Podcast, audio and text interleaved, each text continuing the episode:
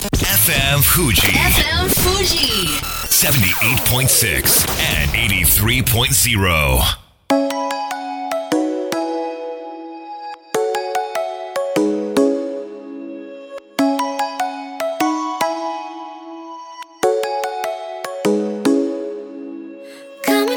月曜夜のひとときいかがお過ごしでしょうか？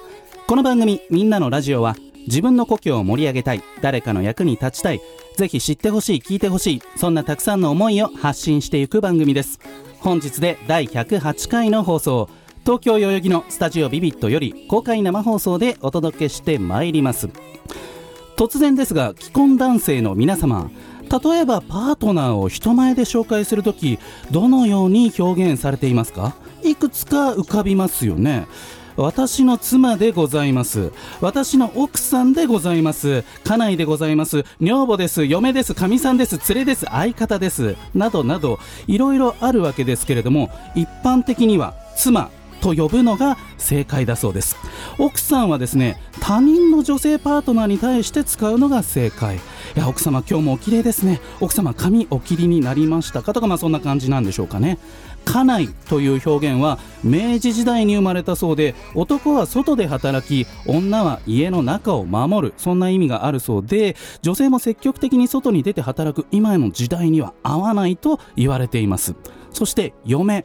これはまあ当然男性の両親が息子のパートナーに対して使う言葉よくできた嫁でとか嫁がギャンブルばかりでとかね。まあそういった時にまあ嫁という表現をすると続いて女房。こちらですね。かつて平安時代の貴族が自分の身の回りを世話する女性のことを女房と呼んでいたそうで女房の房という言葉には部屋という意味があり女房で使用人の部屋そんな語源があるそうです。お気をつけください。ちなみにかみさんこちらの語源はですね上様あの殿とかねそういう偉い人に上様と呼ぶ時が、まあ、時代劇とか見てるとあるわけですけれどもそこからの語源だそうで本来は偉い人目上の人に使うのが正解。しかしパートナーが自分より明らかに上だと思ってらっしゃる男性にとってはこの表現は正解ということで。こんばんは。DJ 西川俊也です。さあそして番組の進行はもうお一方。どうも夫ができたら週7回唐揚げ食べてもらいます。唐揚げ大好き有野育です。よろしくお願い申し上げます。よろしくお願い申し上げます。いやーすごいですね。そうね。やっぱり夫そのあの表現は、えーこういった場では正解のようですけれども、まあ、妻の対義語が夫奥さんの対義語が旦那さん、はい。それまあ嫁の対義語は当然婿で女房の対義語は亭主なわけですけれども今このご主人あの主人うちの主人がとかってねよく表現されることが多いんですけれども、はい。これどうなんだろうっていうなんか議論があるようでえなんかだって主従関係ありません？なんとなく。確かに。うちの主人がっていうとまあその主と書くわけですからなんとなく男性側が実は嫌っているという傾向もあるそうで。えー、そうなんですか？病ね、同じ対等だから主人っていう感じじゃなくていいよみたいな言う男性も多くて。えーうん。なんか一家の大黒柱とか言ってたじゃないですか、とそれもね。時代が変わってきたんですねだってその大黒柱っていう意味もなぜ大黒柱なのかとかうねん。だんだんなんか分からなくなってきちゃううん説明できなくなってる人ももしかしたら多いんじゃないかなと思いますけれども、はい、まあ、有野木さんやっぱりパートナーはい。作るとしたらはい唐揚げ好き、い。や当たり前ですよ。当たり前。もうこっちとら週7で食べてるんで やはりね一緒に食べてくれる人がいいですね、当然そうですね。は、はいい。というわけで本日もみんなのラジオ元気よくスタートです FM Fuji FM Fuji. 78.6 and 83.0. この番組は株式会社フレイマ柴田ホーム会計事務所甲州藤川本菱純米大吟醸の提供でお送りしますさあここからは当番組のコメンテーター株式会社フレーマ大室秀明さんに登場していただきましょう大室さんよろしくお願いしますはい、よろしくお願いします。大室さんは既婚者ですか？いいえ、席を入れてないです。あそういう感じの場合は、はい。パートナーのことはどう表現されるんですか？連れ相方うちの子。そ そうなんですね。パートナー、パートナー、うん、うん。あとはまああんまり紹介をしないので基本的に。そっか。そっかうん。はい、そういう意味ではだから友達っていう言い方もあるし婚約者って言い方もあるし、うん、その場その場の雰囲気に合わせて言葉を選んじゃってますね正直なところ。フランスのような雰囲気ですかね？その男女関係でいうと。そうですねはい。まあ、席にこだわらないといううん。新しいはいパートナーのあり方かもしれません。さあ今日はですねこの「みんなのラジオ」始まって今3年目ですけれども、はい、うん。初めてこのテーマにちょっと挑戦してみたいなと思います。お。前半のゲストご紹介させていただきます。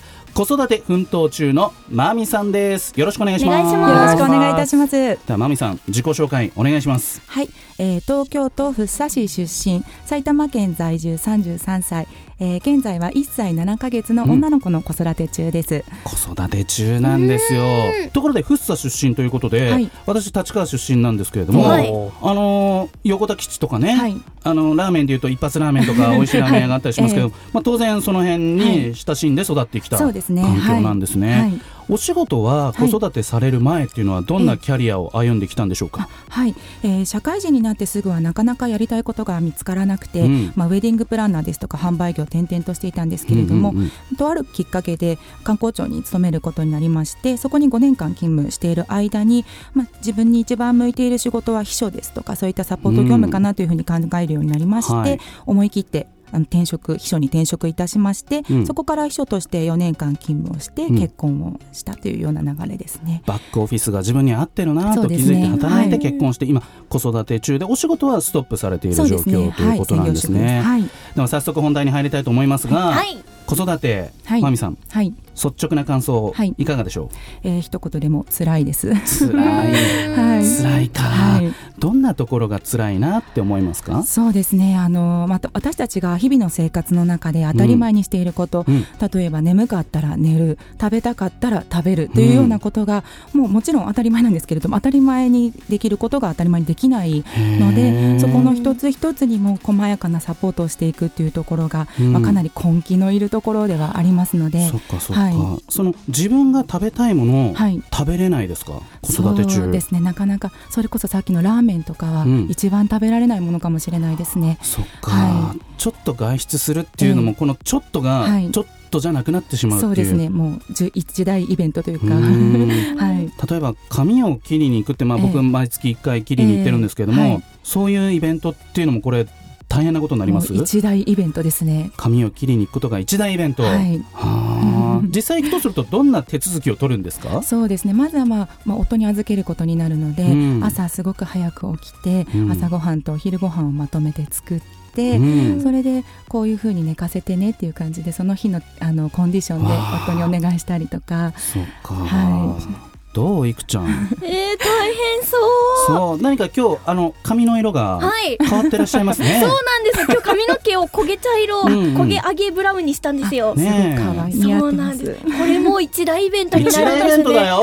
いやなんかお母さんに感謝だなって思いました。もうお父さんもなんですけど。確かに子育てすると、ええ。親の偉大さに気づくなんて言いますけれども、あはい。実際どうですか？あもうそれは本当に感じますね、自分の細かいあの例えばお腹に布団がかかってないと私結構不安になるんですけど、うんうんうん。そういうのもやっぱり小さい頃から母がお腹が冷えないようにいろんなものをかけてくれていたおかげだったりとかっていうのを今になって感じるのでそこはは例えばなんか大変なところっていうと、ええはい。その夜泣きとか、えなんか提供した食事を食べてくれないとか、ええはなんかぐずってしまう、ええ。まあ、そういうところなのかなっていう感じがするんですけれども、やっぱりその夜泣きをこうなんかこうあやすって大変なことですか？もう本当に大変ですね。うーん。もう子供が生まれるまではあの眠くなったらこうたくさん泣いたら疲れて寝てくれるだろうとかっていうふうに思ってたんですけれども、もうもう。現実は5時間抱っこしても6時間抱っこし続けても寝ない時は、えー。寝ない時、もう寝ない時は寝ないので、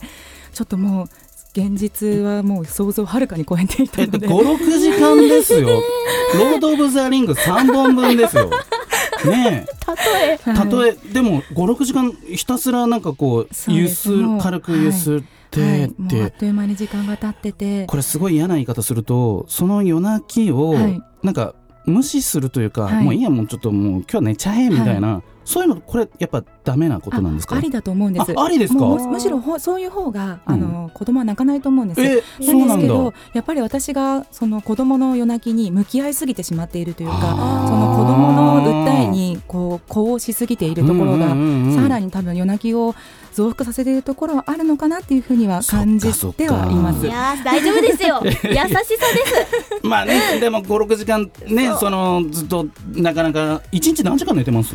今ちょっとまたこの1か月ぐらいで夜泣きが始まってきたので、えー。ちょっとこの1週間は1日34時間寝られたらいい方です3-4時間ね。いくら愛情優しさとはいえさやっぱお母さんもね人間ですからどうですか大室さんここまで？あのちょっとした時間の襲ってくる睡魔に子供の目が離れる時のあの恐怖感っていうのは怖いんですよそうですね。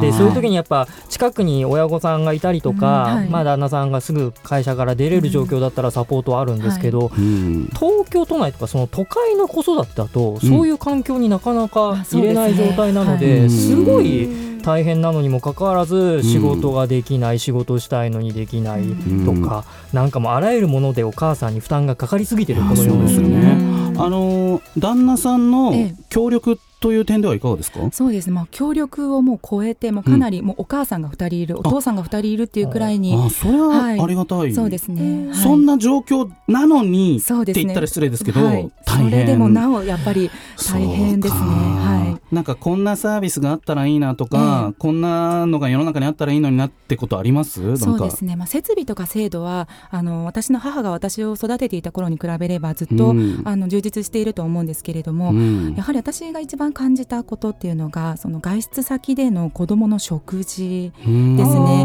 まあ、離乳食ちょっとあの私の子供がレトルトの離乳食を食べない子供だったのへでー。あのそういった離乳期から、まあ、3歳くらいまでの幼児食がこう気軽に外出先で食べられるようなところがもう少し増えたらああの私たち親もこううん外出しやすくなるのかなっていうのは感じますね。そうか外出したくても、はい。ええ。この子に食べさせてあげられはるい。食事を提供してくれる店がそもそもないっていうね。ことですか。はい。えうーん。そんなところこれ今マミさんに話聞かないとさ 気づけなくない？知らなかった。全然知らない。ねえ。まあぜひね、うん。このあの会をきっかけにしてはい。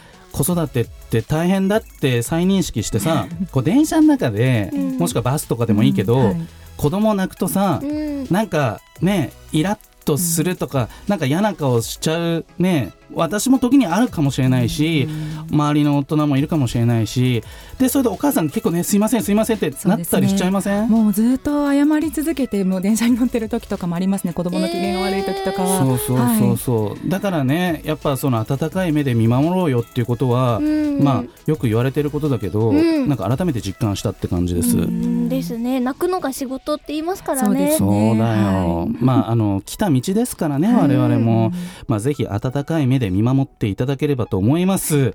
いくちゃん他になんか聞いてみたいこととかありますか、大丈夫ですか？えなんか、うん。あの助成金とかはい。あるっていうじゃないですか、助成金。てはい、うん。うんあとなんか手続きとかめっちゃ大変そうです。なんです。もうそういうのをもっとこう、妊娠中とか、まあ、うん。そういうこう余裕がある時時間に余裕がある時にもっと教えてくれる機会があればいいなっていうのは思いますうね。ん。はい。こういうのってね自分から申請しないとね向こうからこう黙っては入ってこないですからね、はいえーいろいろと勉強になりましたというわけで本日は子育て奮闘中東京都福生市出身埼玉県在住のまみさんにお越しいただきました、ありがとうございましありがとうございたました。では一曲お届けしましょうミレーで You&I FM Fuji. FM Fuji. 78.6 and 83.0. さあみんなのラジオ改めまして私西川俊也と有野行くと大室秀明でお届けしております。それではここからはこちらのコーナーです。教えてください柴田先生はいかなり切実なね、知りそうえー思いが伝わってまいりました。柴田純一先生です。よろしくお願いします。よろしくお願いします。じゃあ先生自己紹介お願いします。はい、遺言相続これ専門にやっている行政書士でございます。えー銀行員時代20年間この仕事をして、うん。そして行政書士として約10年やっておりますね。30年これ一筋にやっております。さあ先生今日はどんなトピックでいきましょうか？はい。実はですね、うん。相続が発生した場合に、はい。相続争いがうん。長く続きましてね、はい。10年、15年というようなえー。長期で、そそのまんまっていう方が結構いるんです。この原因が何かということをね、うん。皆さんにご紹介して、皆さんはそういうことにならないようにしてそうですよください。ね、まあ、これ相続争いですから当然まあ争う相手って兄弟だったり、はい。まあ、いとことかなんかそういうところになってくるんですかね。親族ってことになるわけですよね。はい、では一つ一つ紹介していただきたいと思うんですけれども、はい。まあ、例えばその相続争いが長期化してしまう原因はい、どんなことが考えられますか、はい、まず一つ考えられるのはですね、うん、放り投げ。放り投げ。おはい。つまり誰かがやってくれたろうと思って、うん。みんな遠慮して、そのまんまにしちゃう。はあ。それが4年、5年、6年経つ。うん。こういうケース結構多いんです。なんか催促とかしてこないもんなんですか？国とか自治体、はい。行政から。はい。自治体も国もですね、はい。早くやりなさいっていう指導はありません。ありませんか？はい。へえ。なんかね、あの電気料金、ガス料金、まあ、はい。各種納税のはいあれだと、ね、ちゃんとすぐ言ってきますよね。督促状が来て、払わなきゃって気づくこともあるかと思うんですけれつども、まり何かというと、その電気料金、ガス料金、うん。固定資産税がうん。ちゃんと滞納してなければ、うん。そのままでいきます。けちゃうんですはい、ね。どなたかが払っているという状態が続けると、このまま。ところが、誰も払わなくなると、うん電気、ガスはね、水道もね、うんピタッと止まるし、はいそれから、うん、例えば住宅だと、はい、まあ私も払ってますけど、固定資産税とかはい。あるわけじゃないですか。はい、ございます。それはお父さん、お母さんがお亡くなりになっても、その固定資産税ってその不動産に対してかかってるわけですよね。変わってます。これ誰が払うことはい、に、ですから相続人のどなたかが、はい、そうするとね、うん。あのその通知を見るとね、はい。名前が納税者となってますから、権利者となってないの。えで相続をしないで放置してるわけですよね、はい、次の世代が払う手続きしてないじゃないですか、はいはいはいはい。相続の手続きを取ってないから、はい、それってどうなっはい、この場合はね、はい。滞納一定期間やりますと、はい。国の方で抵当権つけまして、はい。差し押さえがきます。やっぱり放置したツケは回ってくるんですね。取れるものを取れないと差し押さえが 国側が取れるものが取れないと 動き出すと。ところがどれどなたがどの財産取るかっていうののうん。合意は、これは国が放置している。知ってました大室さん、今聞いてちょっと思い出しました。はい。そうですよね。忘れかけてましたね。そして他には原因、はい。どんなことが？次がですねちょっと悩ましい問題ですわ、経済活動の中にね、はい。珍しいんですがいまだにある、うん。つまり感情のもつれ、感情のもつれ、ね、お通夜の時にねお兄さん今の言葉私カチンときたわ、こういうねちょこのね感情のもつれからトラブルになる、これはね損得関係ないからもつれるんですわ、そうかもしれない、前々から気に食わなかったのよそうそうそうそうみたいな。そううわつまり相続ってね現場ではね親の愛情の分取り合戦だから。あここから来るんです。そうはい、なんですね。これ根が深いですね。なんかこう、はいわだかまりがお通夜になって吹き出すみたいなところなんですかね。はいそうですね。これはまあ当然長期化が、予想されるとうん。いうことなんですね。うん。そしてもう一つうん。ありますか。あと一つはね、今までのみんな消極対応でしょ、はいはいはい。ね、本に投げとかね、ん。今度はね、積極対応の人、なんだろう。5人の子供がいて、長男さんがうん。勝手に親の不動産をうん。自分名義にして売っちゃったってやつです。うわーもう売っちゃったか。五人兄弟の長男ってことですかね。うん。長男あら。で、そんなことできるかって言うんだけどもね、うん実務上はできます。えー手続きとして淡々と進んでいくことはできると。そうです。買った方が偉い目に遭う。はあどういうことかというと、買うってことは、はいお金を不動産会社に払ってうんうん、登記をしますよね。はい。でその人がまた別の買う、うんずっと登記をしていきます。うんしかし、これはは民法884条にあるんですが、相続回復請求権となりまして、はい一定の期間、それは兄貴が勝手にやったから、うん全部返してって言われると、登記したの全部登記が対抗できない。えらい、うん。そんな社社会現象になっちゃうんですよ。手続きとしては大変だけど、うん。でもその暴走を止める手段はあるということなんですよね。あそうですね、だからこれはもうはっきり言って、不動産業界の人がきちっとこれをね、今はね、遺産分割協議書がなければ、い。相続財産販売していいけないことになってるんです。ん。宅地、建物取引、私も実はその免許はもうもう20年ぐらい前に持ってるんですけども、あの私はもうこの相続専門やってるから、うん実際はね、あのサポートだけやってますが、はい。有野育さんは、はい。ご兄弟がいらっしゃいますけれども、二人弟がいます。仲良くしてますか？めっちゃ仲いいですよところが。